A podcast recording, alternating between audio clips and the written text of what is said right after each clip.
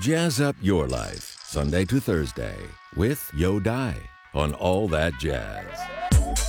Now we like to do in tune. A wonderful little ballad, attempted jazz. and also the cover is a beautiful scenery of the, the sky, blue sky, and it's a you know bright side of the life to people. We were recording it, it was beautifully sunny. Uh, It was the hottest day in the UK for quite a long time um, um, in the middle of that session, and we were sat in the garden at Real World eating really nice food and, and spending quality time together without, you know, I think there was a lot going on, especially for Nick at the time and, and for you, but it did feel like a, a kind of supportive environment, I think, and we,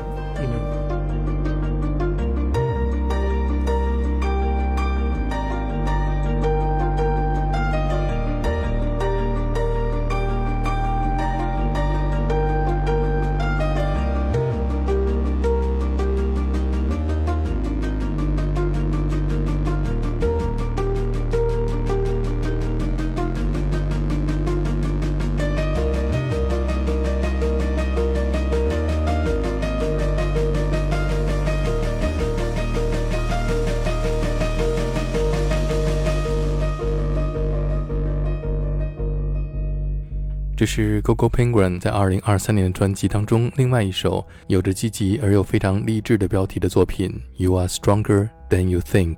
鼓手 John 回忆说，当他们在 Real World 录音棚开始录制这张专辑的时候，外边的天气阳光明媚，天空万里无云，就像这张专辑的封面一样。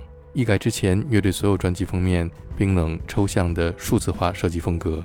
So I designed the cover for a few of the last albums, a few of the last records, and one of the things that we've, I mean, you can see from looking through the history of the records, there was a lot of quite um, illustration, very quite flat, very digital, very electronic looking, and that was cool and it suited the music. I think it worked really well. But then, with e- with all of these changes and all of these different feelings that we had about the music and the way we are as a band and the way we are as people, just in general. We wanted something that reflected that, and we started talking about photographic ideas.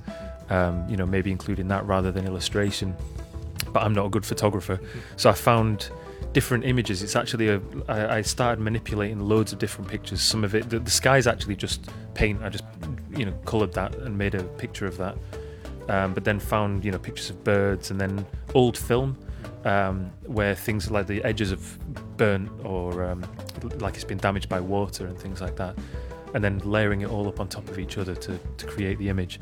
But again, it was you know I was trying to think, you know, that feeling of everything's going to be okay, that feeling of being really positive and you know maybe so, something bad is happening in life, but you have that moment of feeling like things are okay.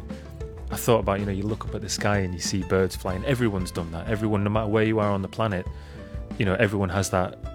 They can relate to that idea of like just looking up at the sky and it feeling really open and really warm, and birds just flying over. And you, you know, I think it's just a really peaceful image, and it felt like it was a nice thing to kind of combine with everything that we'd had going on at that time and and what the music represented and what we wanted to say to people. Yeah. 这张专辑的封面是一片开阔的蓝天，蓝天上有着自由飞翔的鸟儿，就像是天空飘来五个字， 那都不算事儿，恰如其分地契合了专辑的标题 “Everything is going to be okay”。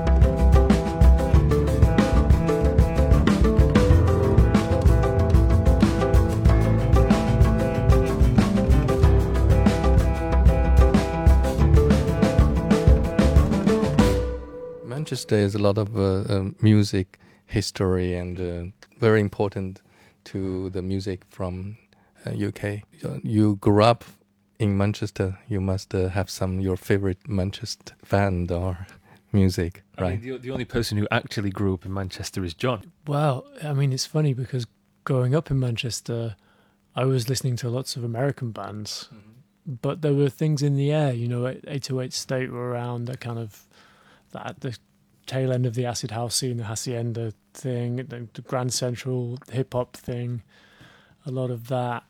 Um, yeah, it was more a feeling of being in a city that had a big cultural output for its size. You know, it's always punched above its weight, and and and it always, I think it often went against the kind of fashion sometimes, and and had its own identity. So it, it, rather than specific bands, it was more of a just a feeling of being in a, a musically important city, you know, and, and wanting to create music um, with that spirit.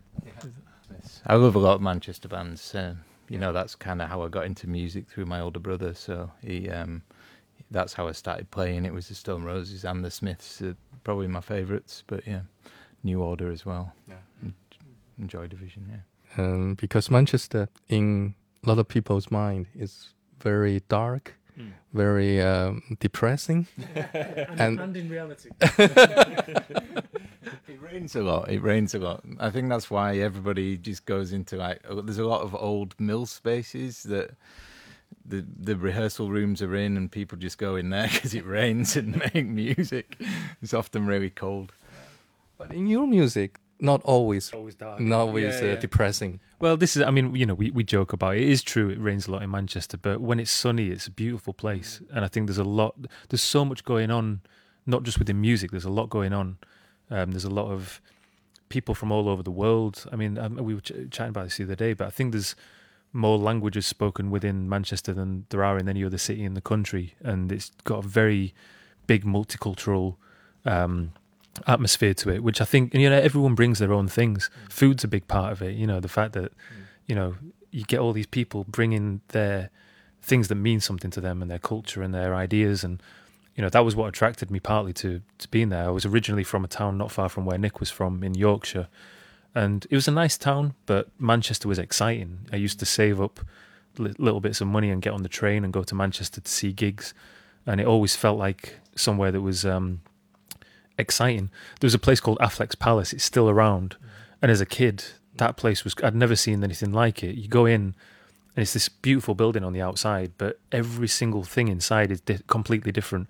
You know, there's somewhere that you can buy clothes if you're a goth, and you know it's like all black leather and big boots, and you know black lipstick, and and then there's a cassette shop, and then there's a cafe, and then there's piercing shop. The piercing shop, Someone's yeah. buy hair dye or army surplus clothes. Or and then there's the place that's like selling posters, and I always remember as a kid, you know, that was like you'd save your money because you wanted a poster of the band that you like and things like that. And there were all these different things, but it just felt like it was all crammed into a tiny little space, and and it was exciting. 虽然 GoGo Penguin 成立于曼彻斯特，但是乐队的三位成员当中，只有鼓手 John Scott 是土生土长的曼彻斯特人，而另外两位成员则是来自曼彻斯特周边的城市。 他们也同样是听着曼彻斯特的乐队 Stone Roses、The Smiths、New Order 和 Joy Division 的音乐长大的。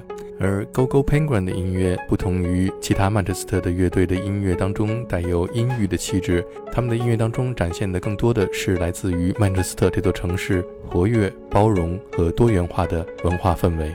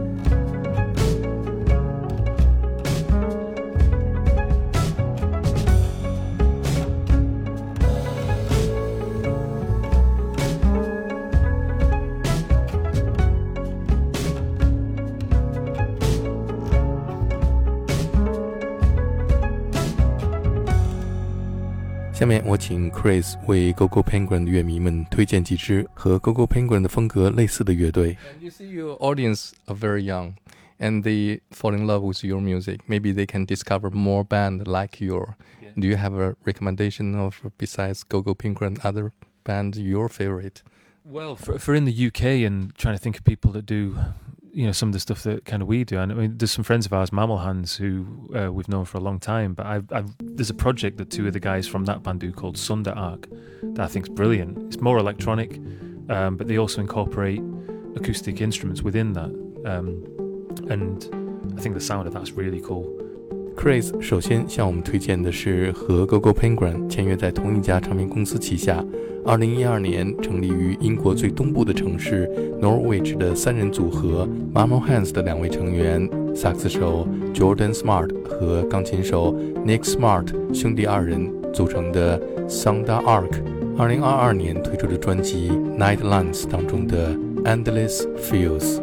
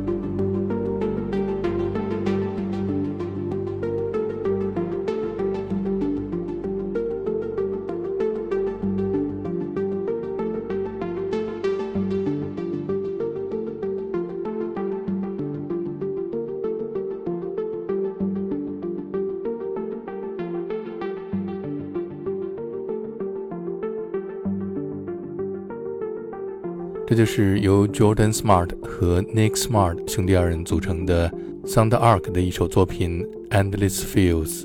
他们巧妙地将电子音乐和原声乐器结合在一起。下面我们就再来听这一支曾经和 Gogo Penguin 一起巡演的乐队 Mamo Hands 在2023年推出的专辑《Gift from the Trees》当中的一首作品《The Spinner》。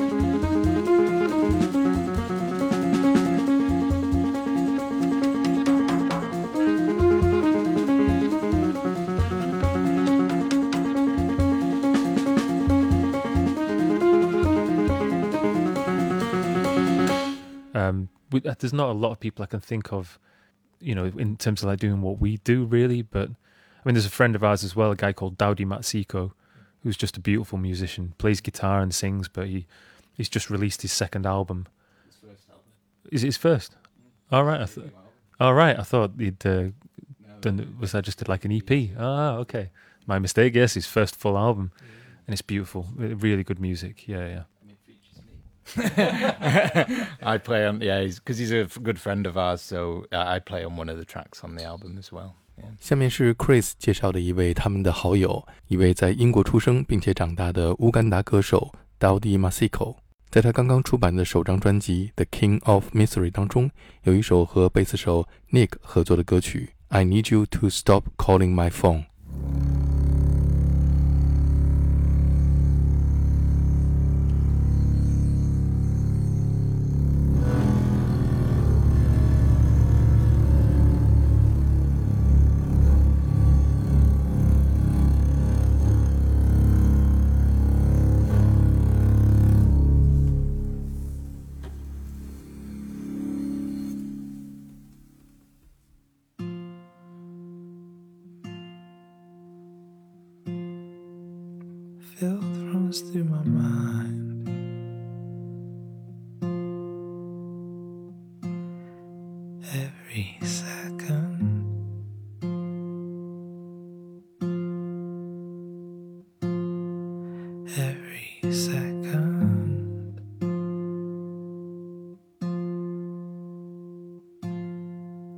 And